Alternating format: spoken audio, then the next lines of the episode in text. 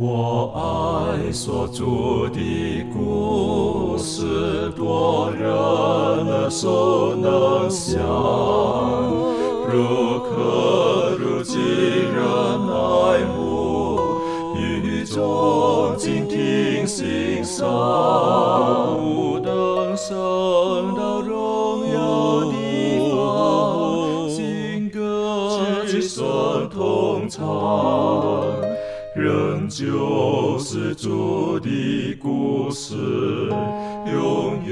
远传讲不完。我很难说那故事，永垂不朽传万代，在天仍然的诉说主耶稣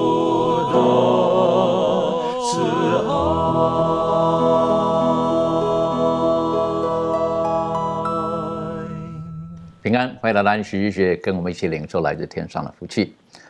很感谢主，在这一季呢，我们有时间用一些时间，我们一起来学习圣经当中，呃，算是蛮篇幅蛮多的一卷书，是以赛亚书，一共有六十六章。当然，我们要用十三次是不可能把所有的每一章都细细的去读过。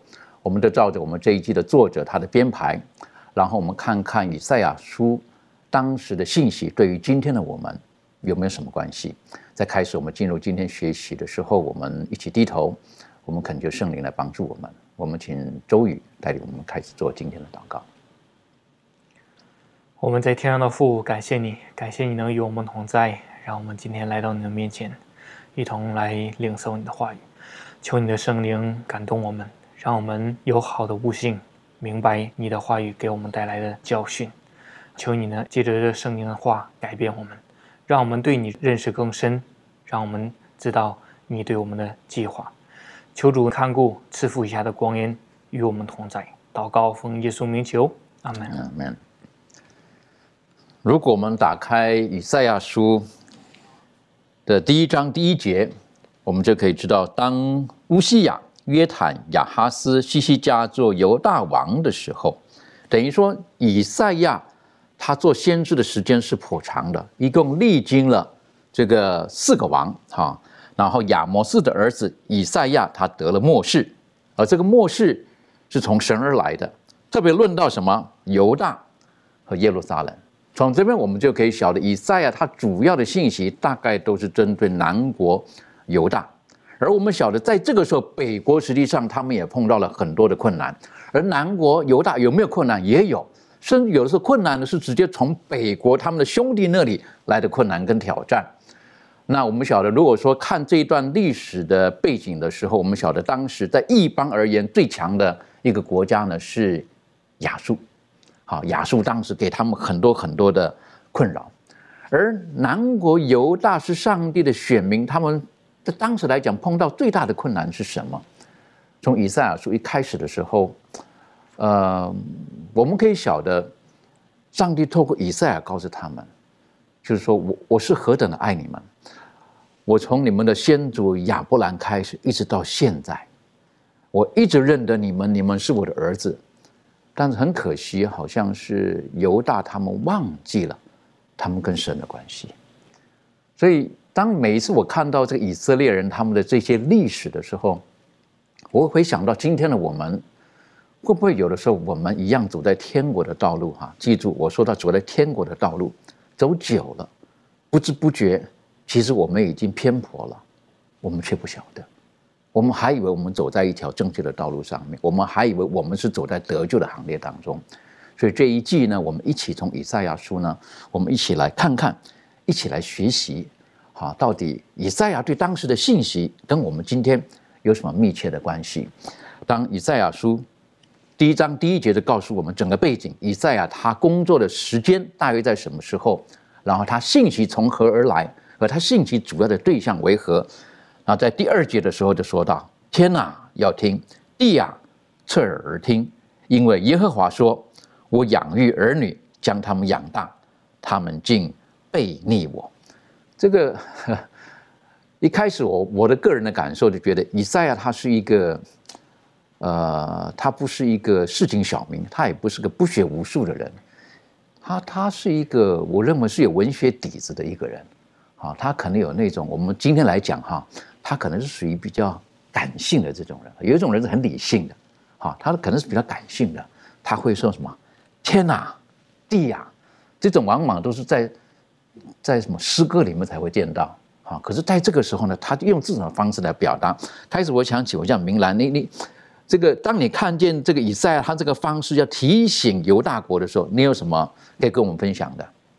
确实，在这里面我们看到他的一种修辞方法，说是天啊地啊，好像和这个平时的作者写作好像不太一样，而且是开篇的时候他就这样讲。我们来看一下这个以赛亚书一章的第二节，这里面说呢，天啊要听，地啊侧耳听。因为耶和华说：“我养育儿女，将他们养大，他们竟背逆我。”其实我们刚开始的时候，好像在想，是天真的要听吗？他讲述的对象是对于天还是对于地呢？实质上不是对于天说，也不是对于地说。如果我们读后面的经文就知道了。他说他养育儿女，将他养大。他们却背逆他，是指的以色列人。后面在第四节的时候，他又讲到说犯罪的国民，然后呢担着罪孽的百姓。在第十节的时候呢，他又他又说到说这索多玛的官长啊，其实后面又说到俄摩拉的百姓，就是在讲着这些上帝所拣选的子民。然而呢，他们不听上帝的话，在这个以赛亚他去做先知的时候呢，他多次。帮助他们，告诉他们，让他们回转。但是这些人，他们就是不听上帝的话，告诉他们，他们不听。然后上帝接着外邦管教他们，他们也不听。所以这种修辞手法呢，就是要引起他们的注意，不要让他们在现在这种执迷不悟当中。在这里面呢，也告诉我们说。当他们去悖逆的时候呢，上帝就用这种方式、这种修辞手法，这个以赛亚就告诉他们、提醒他们。而且在这个古代的时候呢，这个天一些外邦的这些呃神明啊，这些外邦敬拜偶像的这些宗教，他们就若把他们的神明作为一个见证人，呼喊天的时候呢，或者是他们要发启示的时候呢，他们就请他们的神明来为他们做见证。在我们生活当中的时候，也是我们有的时候指着天启示啊，指着这个地启示啊，就是让这个天地给。我们做见证，在这里面的时候呢，也是要引起以色列人百姓，就告诉他们不要再背逆了。然后后面他就说，牛和羊他们都知道这个认识他们的主人，然而你们却不认识上帝。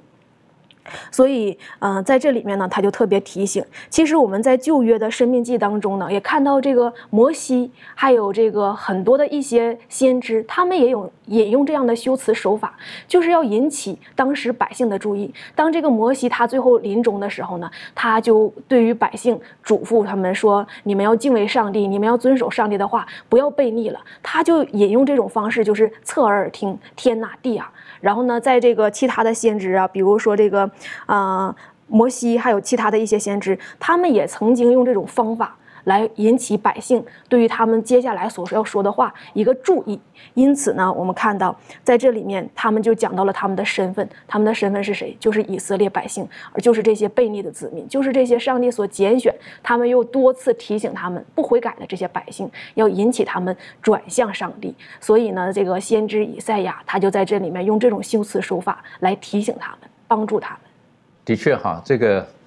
呃，有的时候我们我们情绪上的那种表达的时候，当没有办法的，天哪，怎么是这个样子呢？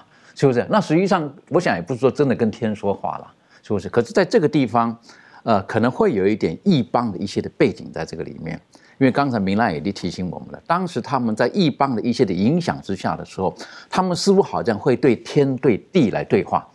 那我们也可以晓得，做事的人曾经讲过是，我要向山举目，实际上那是一个异邦的一个思想在这个里面，是我要向山举目，我的帮助从何而来？因为他们有的是拜山的，好就觉得哇那个可是，然后做事的人就给了答案，说什么？我的帮助是从造天地的耶和华而来。我想在这个地方呢，以在他可能也用雷同的方式，是不是？他天啊，你要听；地啊，你也要听啊。天地，我们今天来讲的话呢，如果是真的是这个地，他会听吗？啊，应当不是这个样子。可是告诉我们，他的内心里面是何等的焦急。那焦急什么呢？是不是？他说：“我养育的儿女，将他们养大，他们竟背逆我。”哎呀，我们不要讲到耶和华上帝对以色列人的那个心肠是多久。如果明白从亚伯兰开始呼召了好，是不是？他们的先祖来讲嘛，亚伯兰、亚伯拉罕啊，一直到现在，经历了多长的时间，百姓是一直背逆的，一直不听话的，但是跟他们立约的主，却是一直守在一个正确的道路上面的。所以，如果说从以赛亚书，我们一开始的时候，我们就可以看见，他就一一的数算，他们真的是做错了，好，他们真的是离开了上帝的道了。这方面，满足人怎么带着我们继续学习的？好，呃，在呃以赛亚书的第一章第一节到第九节这边呢，我们就看到说，呃，上帝呢与这个犹大对峙。那第一到第九节就讲到说，上帝和先知的见证。我们看到上帝把这个犹大呢带上了这个法庭，要和这个犹大对峙。可是呢，没有审判官，因为呢，上帝他要亲自和这个犹大来对峙。那在第一节一开始呢，是以赛亚得到这个末世啊，这个时候呢，北国以色列呢是即将要亡国。那第二到第三节呢，是上帝自己他的见证，他是见证以色列的不是啊。上帝把这个案件呢陈明出来，上帝说以色列人呢连牛都不如哈，因为上帝养大他们，但是他们却背逆上帝。哦，不归向上帝。那犹大这个时候呢，他面对这个北国的攻击，哈，就是以色列和这个亚兰他们结盟要攻打这个犹大。于是呢，犹大他就找了这个亚述跟埃及来帮忙。那他们呢和这个外邦结盟，啊，接纳他们的神，但是他们没有以耶和华为他们的上帝，没有依靠他。所以，我们看到在这个危机跟这个困难当中呢，呃，犹大呢他没有依靠那一位啊，一直在引导赐福他们的这个耶和华上帝。所以在第四到第九节呢，是这个先知他自己的见证。好，他站在这个上帝和人的中间，好，他的心呢，为了这个耶路撒冷，但是我们知道，哦，他的立场呢是站在上帝那一边。那先知呢，他就见证说，犹大离弃耶和华，于是他们最大的罪呢是。啊，是属血气的。那自称为是上帝的百姓，却远离了上帝。他们已经失去自己的智慧和滥用自己的悟性。他们不能够眺望远处，因为他们已经忘记他们以前的罪孽。他们因悖逆受责打，以致全身伤痕，但仍是不回转归向上帝。啊，这个是先知他在当时所看到的一个处境。那在另外一方面呢，先知他就看到这个犹大他的地土荒凉。啊，但是他们仍然悖逆，在这个第一章的第七。七到第九节，就说你们的地图已经荒凉，你们的城邑被火焚毁，你们的田地在你们眼前为外邦人所侵吞，既被外邦人侵覆，就称为荒凉，仅存西安城，好像葡萄园的草棚、瓜田的茅屋，被围困的诚意。若不是万军之耶和华给我们稍留余种，我们早已像索多玛、俄摩拉的样子。那在第九节这边呢，我们就特别看到，如果不是上帝有一点点的恩典的话呢，他们是根本不能够存活的。可是呢，我们看到最后，他们还是离弃上帝。所以呢，当人呢本着这种热忱前来寻求主的时候呢，而且是真心觉得说，哦，没有上帝的帮助，他们就一定会灭亡。渴望上帝，就像这个鹿渴慕溪水一样的时候呢，那么主呢就必会。速速的啊，加强他们的力量，那他们呢也就会得到这种出人意外的平安。所以，我们看到，呃，从第一到第九节当中，我们看到以色列的那种心，不论上帝怎么样的帮他们，给他们恩典，他们还是背离了这个上帝。在这个地方形容到，我是觉得蛮厉害的哈。他说：“你没有一处是完全的，从头到脚掌，是不是？从脚掌到头顶，没有一处完全的，尽是伤口。而这个伤口有可能是耶和华出于他的怜悯。”他的爱而提醒他们的，也有可能是因为他们的悖逆而犯罪所招致的。所以我发现到他们的人，他们拥有的物等等的，都受到了伤害。他们还不晓得自己的问题在什么地方。很麻烦的是，有的时候我们今天也可能是这个样子。当我们本身自己有很多问题的时候，我们自己却不觉得我们自己是有问题的人。啊，我们可能很享受在这个问题当中。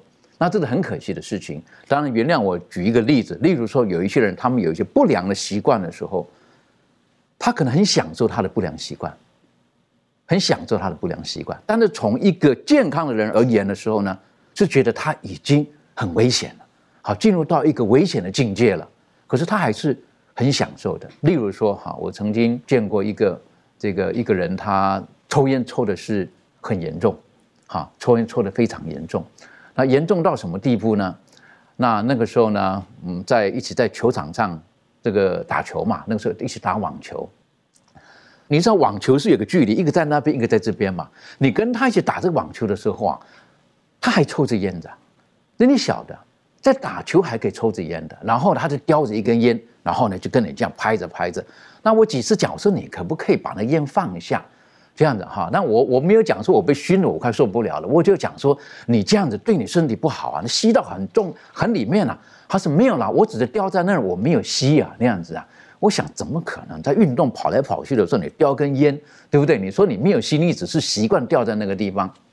果真若干年之后，首先我们听见的是，是他的太太，因为肺的问题过世了。就是 我觉得这个他本身抽烟的嘛还没事那个时候还没事他太太先有事了。在若干年之后，换他有事了。那有的时候我们人在这个罪恶当中，我们非常的享受。哈，以色列人他们不知道自己的问题在什么地方。所以以至于说，若不是我为你们稍留余种，你们早就像什么索多玛、俄摩拉第九节、第十节了，是不是？那他们应该是很清楚晓得情况，索多玛、俄摩拉是什么。而讲到索多玛、俄摩拉，庭训有没有什么可以跟我们分享的？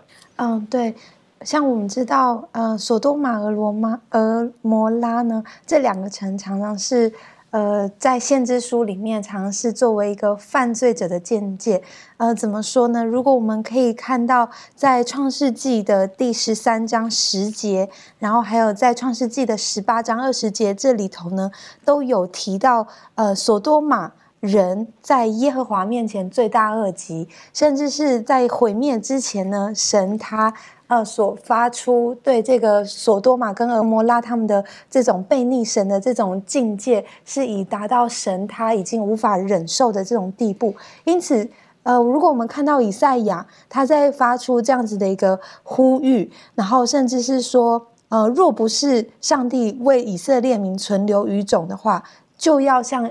呃，这个索多玛、俄摩拉这样子的一个情况，意思就是说，呃，就像刚才前面几位我们提到的，我们这个犹大城呢，他们愿意要跟外邦结盟，他们倚靠外邦的神，然后呢，他们忘记了耶和华对他们的慈爱，然后甚至是被这个先知说到这种连牛都不如的这种状况底下，可见他们这种对神的这种悖逆。的情况已经是达到了一个呃，就是不可容忍的这样的地步。所以说，我们从这样子的一个经文里头，也可以看见这个自称为上帝之名统治的国家，呃，已经远离就是神的道，已经大大的远离偏离。那这个先知给他们一个这个很严厉而很神圣的这种召唤，然后甚至是要。把这样子上帝的信息告诉他们，如果他们不悔改的话，他们整个国家就会如同这个呃索多玛和摩拉一样会灭亡。那我想，呃，这也是呃神他在这里头，呃，甚至是先知在这里面会用这样这样子的一个比喻，然后去说明这样子。的确好，我觉得是很悲哀的哈。那个是他们了解的一段历史，可是最后呢，透过以赛亚说到，实际上你们就跟索多玛、俄摩拉一样。正第十节讲到，是不是？索多玛、俄摩拉的长官啊，你们要听啊！等于说已经把他们跟索多玛、俄摩拉 画上了等号了，这是一个很可惜的事情。那当然，他们的问题在什么地方呢？其实接下去就有提到了，他们最大的问题呢，他们做了很多在他们认为是宗教的行为、与神亲近的行为，可是神却完全没办法接受他们这些行为。为什么会是这个样子呢？给小贝带我们继续学习。我们一起来看这个以赛亚书的一章十一到十五节。耶和华说：“你们所献的许多祭物与我何异呢？公绵羊的翻祭和肥畜的脂油我已经够了，公牛的血、羊羔的血、公山羊的血我都不喜悦。你们来朝见我，谁向你们讨这些，使你们践踏我的愿语呢？你们不要再献虚浮的供物，香品是我所憎恶的。月朔和安息日并宣召的大会也是我所憎恶的。”做罪孽又守严肃会，我也不能容忍。你们的月朔和节期，我心里恨恶，我都以为麻烦。我担当便不耐烦。你们举手祷告，我必遮眼不看；就是你们多多的祈祷，我也不听。你们的手都满了杀人的血。所以在这里呢，我们会看到一个情形，就是上帝对于这一帮呃上帝的选民，他们的那一种行为上的一个，我们讲的比较严厉一点，憎恶。一种憎嫌哈，就像这里经文当中也说的哈，上帝他都以为啊憎恶啊，啊，香品都是他所憎恶的等等。所以，上帝为什么会对于他的选民有这样的一番的回应呢？这是一个非常值得我们去思考的一个问题。因为简单来讲啊，第十一节里头说，当上帝的选民去到圣殿去献祭啊，献供物啊，啊，然后献许多的供物，这个应该是上帝很喜悦的事情才对啊。而且献祭的这个制度的本身，也是上帝亲自在西乃山的时候指示给这个摩西的啊，具体要怎么献，然后要献什么，在遇到什么问题要怎么样献祭，在这个立位记当中都有很清楚的一个记载。但是在这个地方呢，我们却看到上帝回应他的选民说：“我是很讨厌你们做这些事情啊，我都是以为憎恶的。我觉得你们做这些事情，我都是不喜欢的。而且除了这个献祭之外呢，在这里也提到了一些的。”一些的名词啊，比方说月数啊、宣召的大会啊、严肃会啊等等的。其实，如果我们呃更多的去来看一看的话呢，我们知道这个所谓的月数，在这个民数记十章第十节讲得很清楚啊。上帝吩咐这个呃呃摩西要制造这个银号角啊，大概月数应该就是初一的时候哈。那么他们就吹号，然后聚集大家一起来敬拜，然后用这样子的一种方式哈，它是一个很好的一个。在属灵上对于上帝的一个回应，然后这一个宣召的大会啊，也就是大概一年三次，我们知道以色列人会去到这一个耶和华圣殿所在的地方，然后来去敬拜上帝的时候，那么在敬拜上帝的时候呢，就要进行一个宣召的大会。在这个宣召的大会的时候呢，他们会来阅读律法书，也是一个很好的一个属灵奋兴的一个时刻。那严肃会呢？也是一个在国家遇到一些危急啊、危难的时候呢，也会进行这样一个严肃会，也是一个属灵奋兴的一个时候。但是上帝在这里却说了：你们献祭也好，你们献供物也好，你们守这些约束啊、这个宣召的大会啊、严肃会啊，在这里说啊，我都是很讨厌的。那么是什么样的原因导致上帝很讨厌，甚至他们向上帝祷告？第十五节说是你们多多的祷告，我都不听，是什么样的原因呢？原因就在于第十五节的最后一句，他说：“你们的手都满了杀人的血。”所以他们一边过着是一种宗教化的生活，但是一边过的是一个呃很世俗的啊，很贪婪的啊，有很多一些的不公不义的这样的一种的行为体现。所以他们的行为与他们宗教所教导的东西是完全的。相悖的是完全的不相符的言行是完全的，给他们宗教或者是信仰所教导的是不一样的。所以在这样的一种情形之下呢，上帝说我很憎烦，我很讨厌。所以简单来讲就是表里不一了，简单来讲就是言行不一致了。所以这个在上帝眼中看来呢，也给我们今天一个很好的提醒，它是一个很让上帝感到憎烦。很憎恶的一件事情，我相信今天每一个人也都不喜欢那一种，呃，说一套但是做一套的那样的人。所以上帝他说这样子的一种情形，上帝说我是不接纳的，所以才有了这一段的一个记载在这里。的确哈，这个刚刚小薇分享的时候，我自己脑海里面也在想哈，我们我我们会不会很很不喜欢那种这个说一套做一套的人？好，我们一般来讲对这种人相处久了，我们就会会我们。善良一点的话，就叫做是是井者不犯河水哈，就是，那如果再再直接一点的话呢，可能会会会会纠正啊，会不高兴啊等等的。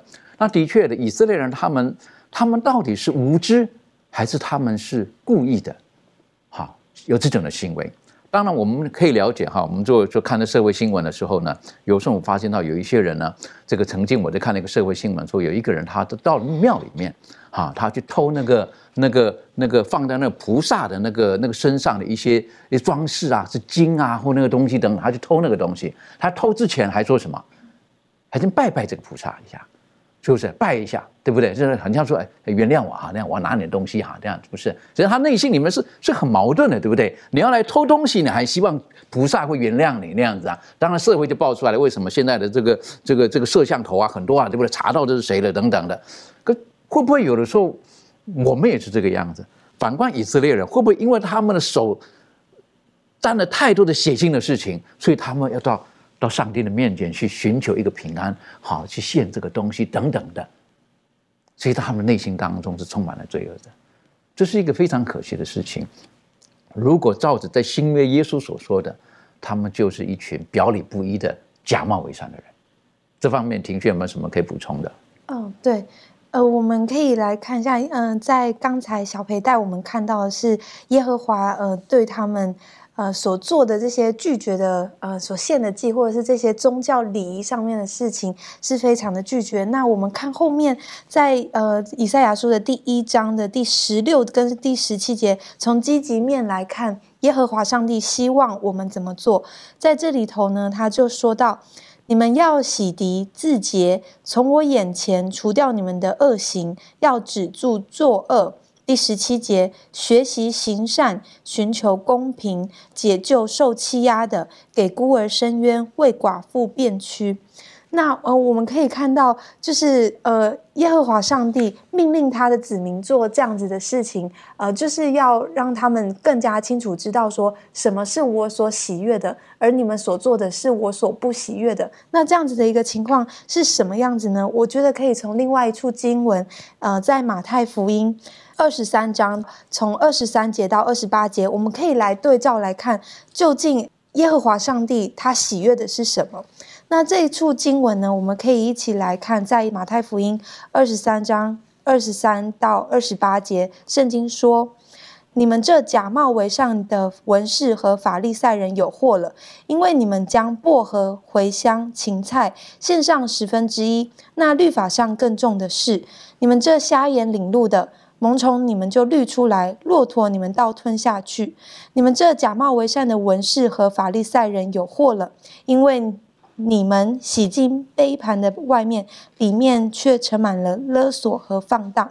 你们这瞎眼的法利赛人，先洗净杯盘的里面，好叫外面也干净了。呃，所以从这段经文里头呢，我们可以知道说，呃，圣经，呃，从这两个对照当中，呃，知道神他并不是呃。不喜悦这样子的一个仪式，而是说他们虚有宗教的外表，然后呃这样子的一个宗教活动，呃献祭频繁，节期众多，又举手祷告，但是已经失去了这种信仰的精神，而内心却远离神，手中都是强暴。而在这个马太福音这边，耶稣基督他在这里也诉说的是同样的一个状态，就是他们有一种错觉，就是以为自己可以得救，但是形式上，呃，却是不是一个真的信仰，所以让我们就会呃更清楚知道说，如果我们只是陷入一个形式主义、律法主义，而这种很愚愚钝、很迟钝的灵性，只是急于说我希望能够这么做。嗯，好像可以求得神的一个喜悦，但却在自己的生活上不去实践神的话语，只是披着信仰的外衣的话，这并不是上帝所喜悦的。所以，我想，如果从这样子的经文互相对照的时候，我们就可以知道，呃，上帝真正喜悦的是什么。的确哈，如果说照着以赛亚这个提醒我们的，他们的宗教生活呢，就是在人的面前的表现。好，在聚集的时候。或者我们今天讲的比较直接一点哈，就是到了教堂里面的表现是这个样，这么一回事儿。可是回到家里呢，又是另外一回事儿了。或者再更说的直接一点，就敬拜上帝的那一天是这么一回事儿。可是到后来呢，其他的六天呢，做的尽都是不是那么一回事儿。所以有的时候我是觉得，当我们在在看到这个呃旧约先知的一些提醒的时候呢，对我们而言，我觉得对今天的我们，我们要好好的可以检视我们的信仰。到底是如何？而接下去呢，在第十八节的时候呢，耶和华的说了：“他说，你们来，我们彼此辩论。你们的罪虽像朱红，必变成雪白；虽红如丹颜，必白如羊毛。”当我看见这句话的时候，我是觉得神的本质一直没有改变，神的本性一直是这个样子的。虽然讲到说你们是这么的糟糕，用索多玛、恶魔来来形容他们。啊！可是他还在说什么？你们来，是不是？你们来，是是？这方面这个呃，明兰有没有什么可以给补充分享的？嗯，刚开始这个牧师，呃，这个带我们读这个段经文的时候呢，我们看到，其实，在之前我们讲到，这个以色列人他们的罪是清楚的，而且就是说证据已经确凿了。我们可以说，在法庭当中，好像这个证件已经呈出来了，所有的你犯的罪呀，不管你是杀人好啊，偷盗也抢劫，你的罪就是呈在这儿一清二楚，而且有证据，清清白白的，就是说明你不是那一个无罪得释放的你就是那有罪的人。但是我们看，在这里面呢，这里面就告诉我们说：“你们来，我们彼此辩论。耶和华要和这个以色列人他们辩论，还有什么好辩论的呢？在法庭当中，法官说你的罪呀，还有你的罪证啊，无论是人证物证都在这里了，没有什么好辩论的，直接就判判你是有罪的就好了。但这个时候呢，耶和华上帝呢就给他们存留一个机会，就是说我们来辩论辩论，你到底再讲述一下，你是不是受冤的，你是不是委屈的，或者说我们想是不是有人冤枉你啊？有没有这样的可能啊？嗯，作者呢，他在这里面用了一个标题，这个标题呢叫做“赦免的辩论”。其实耶和华上帝愿意给他们一个悔改的机会，哪怕你们这个罪迹斑斑，哪怕别人啊、把这个证据已经确凿就是你犯的罪，但是呢，我愿意给你一个悔改的机会。而且在这里面，他们说到了说。说他们的罪就像朱红，为什么用红呢？红就是代表鲜血。我们可以看到，呃，在圣经当中，这里面就告诉我们说，他们的手满了杀人的血，他们欺压那些寡妇，然后做那些不公义的事情，他们让那些呃孤儿啊、寡妇啊，他们被审被冤枉，不给他们伸冤。所以在这里面呢，就讲得非常的清楚。但是呢，上帝愿意给他们一个悔改的机会，就是上帝能够帮助他们。虽然有这样的罪，虽然杀人流血，然后沾满了他们的双手，但是呢，耶稣基督愿意让他们变成白如羊毛。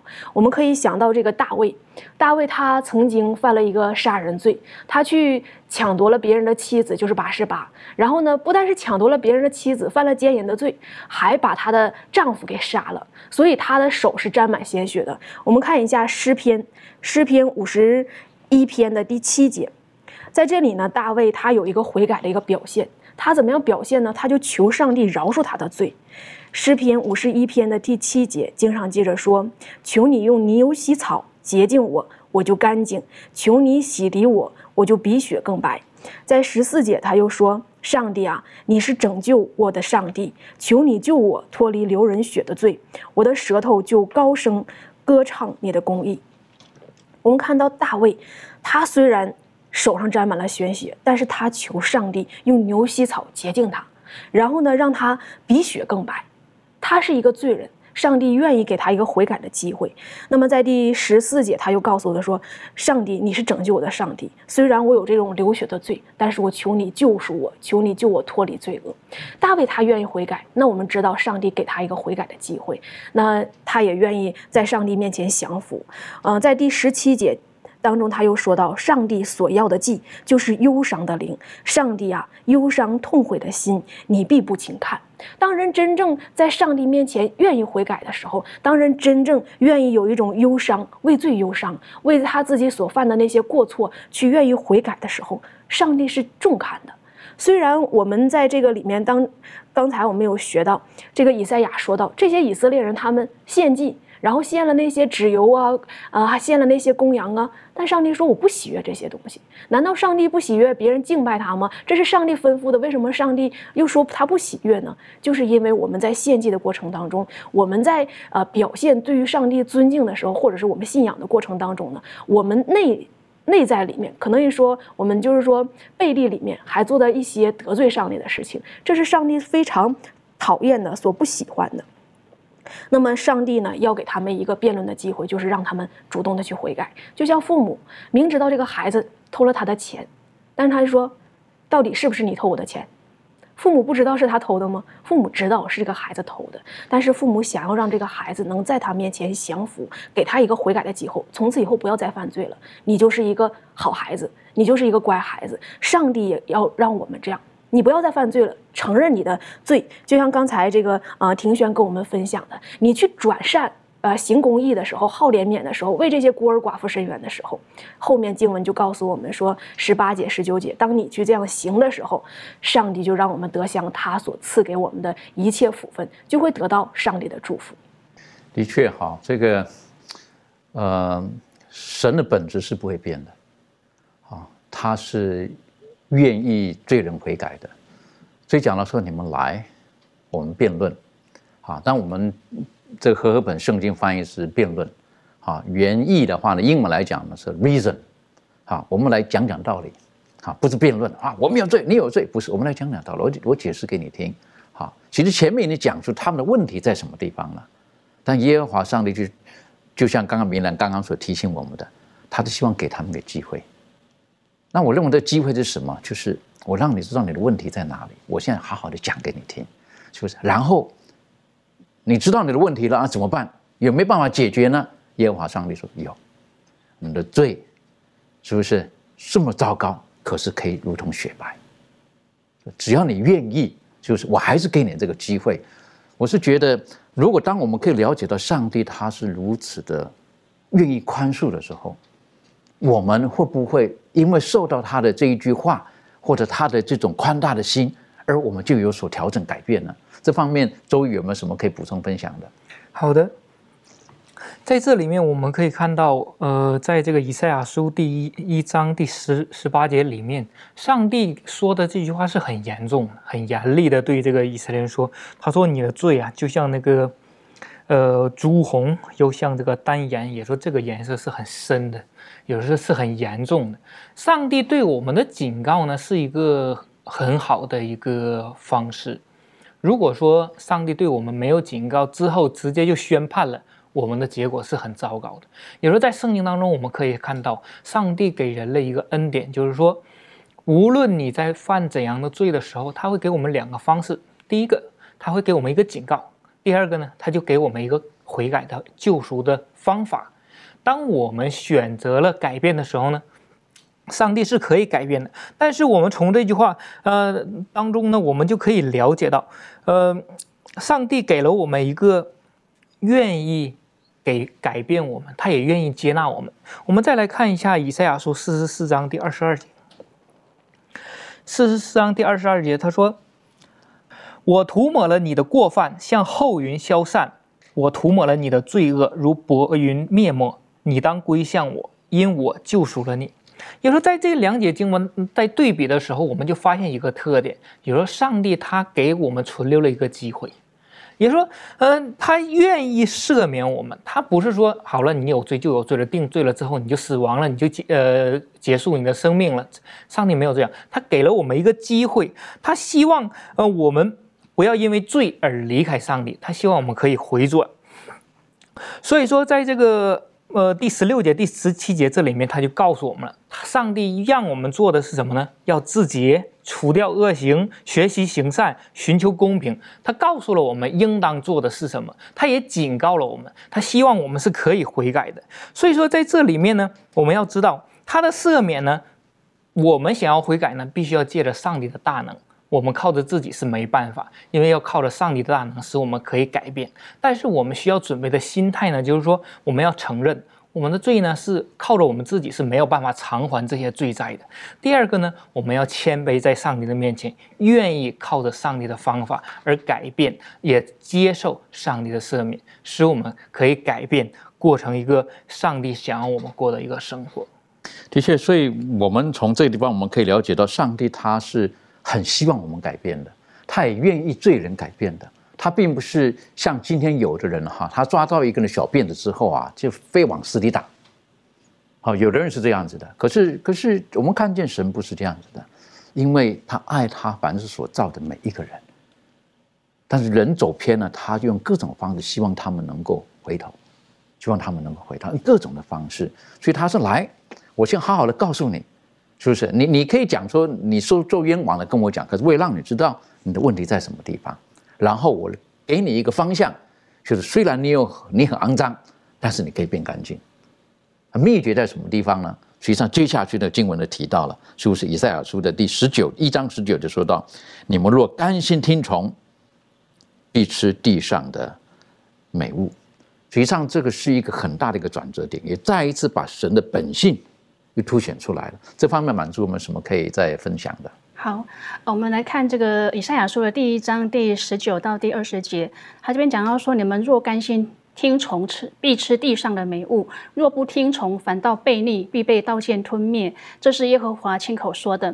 那我们在这第十九跟二十节当中，我们看到他一个逻辑的结构，讲到说，如果啊百姓他选择乐意顺从上帝的话呢，他们就必吃地上的美物；但是如果相反的话呢，哦，他们拒绝这个上帝的赦免和恢复，而反叛他的时候呢，那他们呢就必被这个刀剑所吞没。那这个选择权呢是在谁的手上呢？我们看到是在这个百姓的手中。好，那这些经文当中呢，它就包含了一个条件性的这种福分跟这个咒诅。以赛亚书的第一章，它就重申并且应用了在这个记载在生命记三十章十九节中，好，与这个以色列立约的时候摩西的话，他说：“我今日呼天唤地向你做见证，我将生死祸福陈明在你面前，所以你要拣选生命，使你和你的后裔都得存活。”那我们看到上帝他他叫这个以色列悔改，是因为这个上帝他有恩典。好，那但是离弃这个上帝的，他就必败亡。那在第这个一章的二十七到二十八节，他讲到说，西安必因公平得蒙救赎，其中归正的必因公义得蒙救赎，但悖逆的和犯罪的必一同败亡，离弃耶和华的必致消灭。第二十九节的。经文当中，他讲到这个橡树和这个园子，好，他指的是这个外邦的神，好，他们必因选择外邦人的神而暴愧。那这边告诉我们说，如果我们靠自己，好，我们靠自己，那上帝就必叫我们所报的哈是这个暴愧，因为呢，他必把一切击倒，唯独上帝是生命的泉源，没有上帝呢，就没有任何生命的存在。离弃上帝作恶的人呢，就只会面临一种命运，那就是生命的终结。那我们在这个马拉基书的四章第一节这边讲，特别讲到说，万军之耶和华，呃，说那日临近，势如烧着的火炉，凡狂傲的和行恶的，必如睡寂，在那日必被烧尽，根本枝条亦无存留。上帝是拯救我们的。所以呢，因此呢，我们要单单的倚靠上帝，并且要竭力的认识他。那这边特别告诉我们，只要我们顺从这个上帝的时候呢，我们就必吃地上的美物。这个是我们一定要记得的。的确好，呃，讲到顺从必吃地上的美物，如果你不听话的话呢，在前面等着你的可能就是刑罚。在呃，上帝透过先知或者透过更早透过摩西告诉以色列人，他的福祸。好，他的祝福、咒诅等等，好像是很强烈的对立的，好，就是你、你、你，不然就是这样子，不然就是这样子，好，好像没有个中间地带的。这方面，小朋友们什么可以带我们学习的？那么，《生命记》二十七章到三十章的内容呢，就讲到了这个上帝曾经透过摩西，那么指示以色列人，他们应当。怎样子的一种状态之下，他们选择顺从上帝的话呢？那么他们就受祝福；他们背逆上帝呢，就受咒诅。就像这个以赛亚书一章十九节这里所说的，十九二十节里所说的哈，顺从就吃美物，那么背逆呢就会被吞灭。其实都是在同样的一个对比哈。在生命记三十章十九节就说到了：“我今日呼天唤地的向你做见证，我将生死祸福陈明在你的面前。”其实，如果我们更多的去了解啊，当摩西他讲这一句话的时候呢，以及包括这个《生命记》二十七章到三十章啊，还有《出埃及记》二十章里面的讲到的十条诫命，其实这个它是有一个背景的啦。在当时有一个帝国啊啊，是一个赫梯帝国。那这个赫梯帝国呢，他们有一种条约叫宗主条约。这种宗主条约里面呢，就是啊一个宗主国和一个附属国在签订条约的时候，里面有一些的内容。在这些内容里头呢，它当然有几个方面呢。学科的作者给我们列出有四点，其实还有另外多两点啊。但是不管它是几点，但是它里头肯定有其中的一点，就会把这个附属国应该对宗主国尽的本分和责任，把它列明。如果附属国没有向宗主国尽到这个本分和责任的话呢，那么它就会受到咒诅。或者就是受到惩罚，宗主国可能就会带兵攻打他，就不再对他保护等等的。那如果这个附属国一直忠心于宗主国呢，按照宗主国所列的这些条款呢，都去遵行的话呢，那么这个宗主国就会给他提供保护。所以呢，这个是当时的一种背景啊。在这样的一种背景之下呢，摩西就讲述出了上帝他对于以色列人的一个应许，就是如果以色列人你们作为附属国，上帝作为宗主国，你们附属于上帝的话。上帝就会给你提供保护，就是带来的就是祝福。但是如果你们没有按照这个条款上的一些的内容去遵行，反倒去背叛上帝。或者就是背叛这个宗主国所列定的这些条约的话呢，那你就会受到咒诅。所以上帝呢，尝试用以色列人以及当时的这种文化背景，呃，让以色列人能够听得懂的方式来告诉他们顺从上帝的一个重要。所以在以赛亚书这里也是同样的一个呃记载，就是如果你顺从上帝，那么你就会吃美物，那就是你尽到本分了，上帝就提供你保护，给你祝福。如果你不顺从上帝的话呢，那上帝就会。撤销对你的保护啊，你们就会被刀剑吞灭。这给我们一个很好的一个提醒，就是上帝常常用这样的一种方式来去提醒他的子民。的确哈，呃，今天我们每次打开上帝的话语的时候，我们有没有觉得上帝在跟我们说话？可能是一些让我们听了很安慰的话，但有一些可能是提醒我们，啊，提醒我们我们是否已经走偏了。我想请问一下庭轩哈，你本身有没有那种这个福祸生死哈，在在信仰当中，然后好像在那角力啊等等啊，或者从中得到的祝福啊，或这方面的经验有没有什么可以分享的？嗯，对我，我想我在基督徒的生活当中也是常常呃，应该是说每天都会经历，就是神的这种呃他的话语，然后跟自己的意念的这种呃挣扎。那我我想呃这种。上帝他给予我们的这种呃，无论是应许也好，教训也好，我觉得很重要一点就是我们相信他是一个呃守约，然后也是一个很信实的上帝。就如同这群以色列人在面对呃上帝的这种关系的时候，我觉得他们呃可能忘记了上帝他是一个就是。爱他们，然后向他们施慈爱、守约的神。所以，当他们就是做出一些悖逆的事情的时候，他们可能不以为然，一直到要等到这个。大难临到，或者是真的是承受这样子的苦痛的时候，然后才会知道说，哦，原来我所呃离开的上帝是怎么样的一位可以令人敬畏的神。我觉得在我们的生命当中，好像也常常是这样子，需要常常这样子被提醒。那在我我自己的呃经验里头，我也是常常需要被上帝这样子的提醒。有的时候可能真的不是嗯我们自己故意的要去背逆神，但是在很多时候，我们可能就是忘记，然后我觉得忘记这件事情，常常就会让你承受这样子的苦痛。所以我觉得，呃，我们千万不要忘记。嗯，讲千万不要忘记，我立刻想到了耶和华上帝说：“我却不忘记你。”啊，他不是忘记我们的过犯，而是说我是你，你是我所爱的，我从来不会不会忘记你。其实，在以赛亚书当中，从第一章我们看见了哈，上帝透过以赛亚就告诉犹大国，实际上他们的境况是如何，而神已经告诉他们，如果我们愿意回转的话，我还是会照之前所跟你们承诺的，会保护你们，会爱你们，会给你们祝福。但是，我们可以从第二章、第三章、第四章，然后进入到第五章的时候呢，我们发现到，忽然间在这边，这个以赛亚呢，他就用一个写诗的模式。好，然后用个比喻的方式，然后就从上帝的角度来讲说，以色列人啊，我跟你的关系到底如何？他就进入了用这个葡萄园做这个比喻哈。这方面是不是该请明兰带我们一起学习？在这个以赛亚书第五章的时候呢，这个以赛亚他就用一个诗歌，然后用葡萄园的方式来去讲。其实这个葡萄园呢，我们在新约当中的时候也可以看到，耶稣他也用这个葡萄园的比喻来来比喻他和他上帝子民之间的这个关系。那么在这里面，他就清楚的讲到说，上帝原本是借着这个葡萄园，他很爱这个以色列人，而这个以色列人呢，就是他所爱的这个葡萄园当中所要结的葡萄。那么。当他去栽种他们的时候，去浇灌他们的时候呢，原本希望他们结的是好葡萄。我们可以说，就是结好葡萄，就是在上帝面前行义啊，啊，讨上帝喜悦，顺从上帝，能够在上帝面前做他所喜悦的儿女。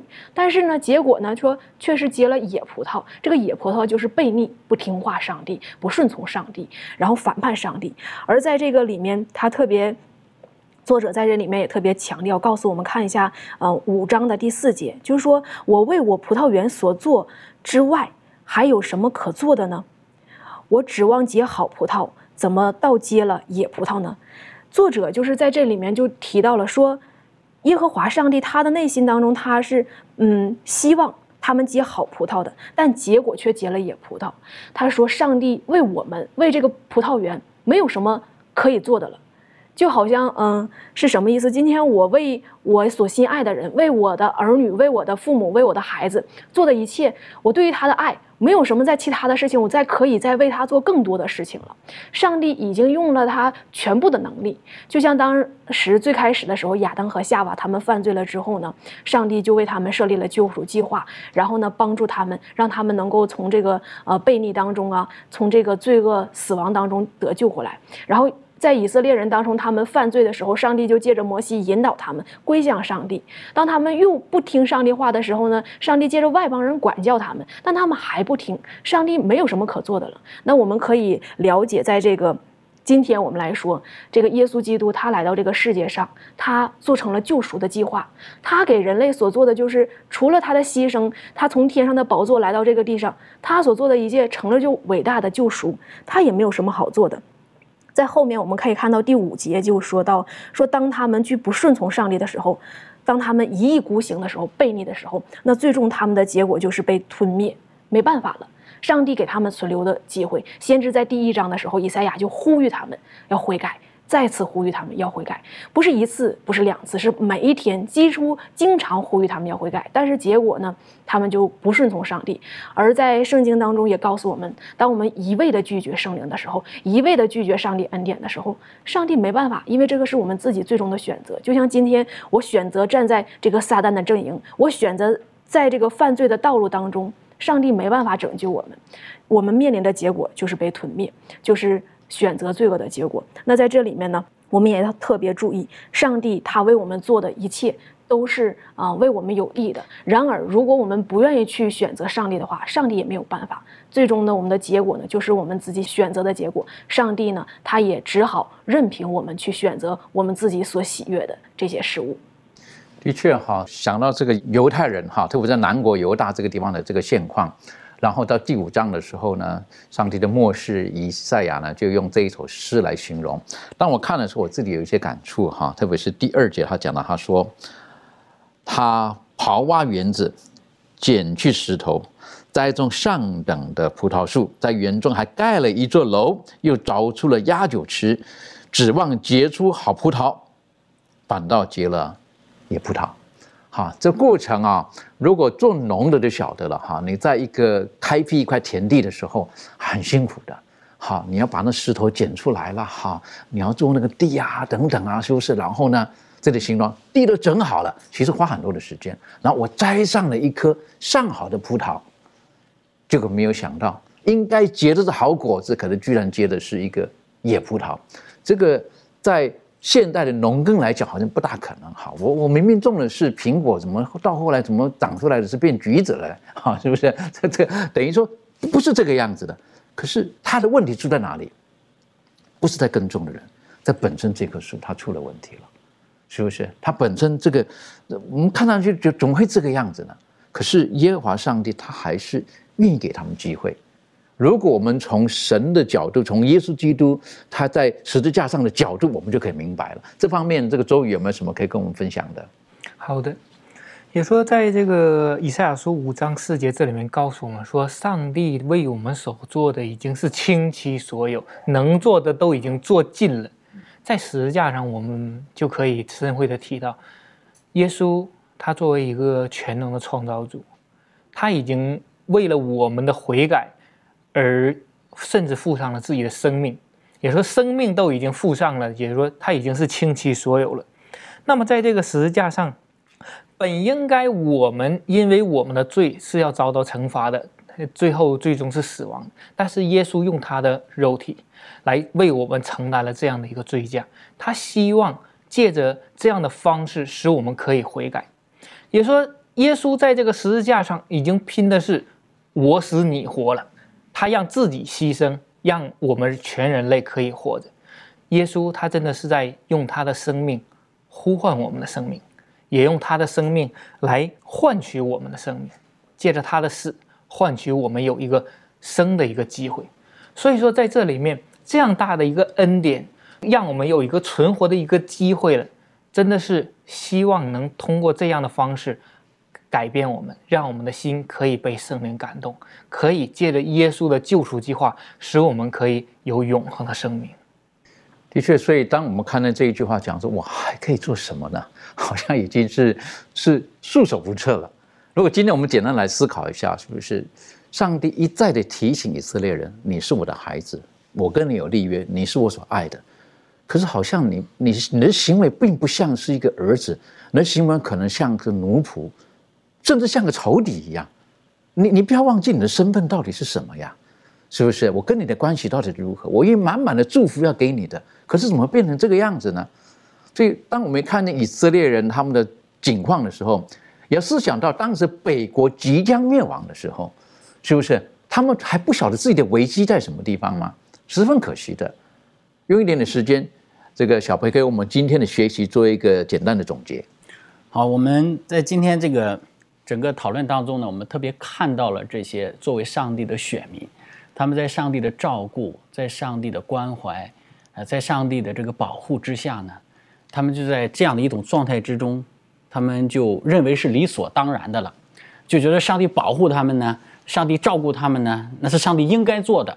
然后呢，自己呢就可以呃不用去回应上帝，或者是不用去呃去思考上帝应该让他们做出怎样的一种回应。所以他们就这样就一意孤行，在这种认知当中呢，他认为上帝应该理所当然的照顾他，然后呢。上帝应该尽到上帝对于他的保护的情况之下，那么他们在这样的一意孤行之中呢，结果就是陷入到各样的罪恶的一种境地里头。所以给我们今天有一个很好的提醒：上帝给我们预备了非常丰盛的一个救恩，而今天的我们呢，在他的救恩里头，千万不要认为这一切都是理所当然的，我们不需要去回应上帝的这样的一份救恩，我们应当更多的因为上帝这一份的爱。对我们的保护，对于我们的救赎，对我们各样的恩典，我们在生活之中呢，能够活出一个讨上帝喜悦的行为来。的确，这是很重要的哈。今天我们，呃，如果我们是跟从耶稣基督的，如果我们只是单单在表面上做一些宗教的行为，其实并不能够取悦神的。实际上，有的时候我们那种表面上的这种宗教行为，就像今天这个以赛亚所讲的，他说那是我所厌恶的。我想更重要的是我们的内心有没有让耶稣基督在我们的内心当中？我们所实行出来的、所表现出来的，到底有没有反照神他的品格、他的本性？那那是什么？那是满满的爱在这个里面。但记住，爱另外一个角度来讲，爱它是个原则，它背后可能也是有没有实行上帝要我们实行的正确、公平、公义。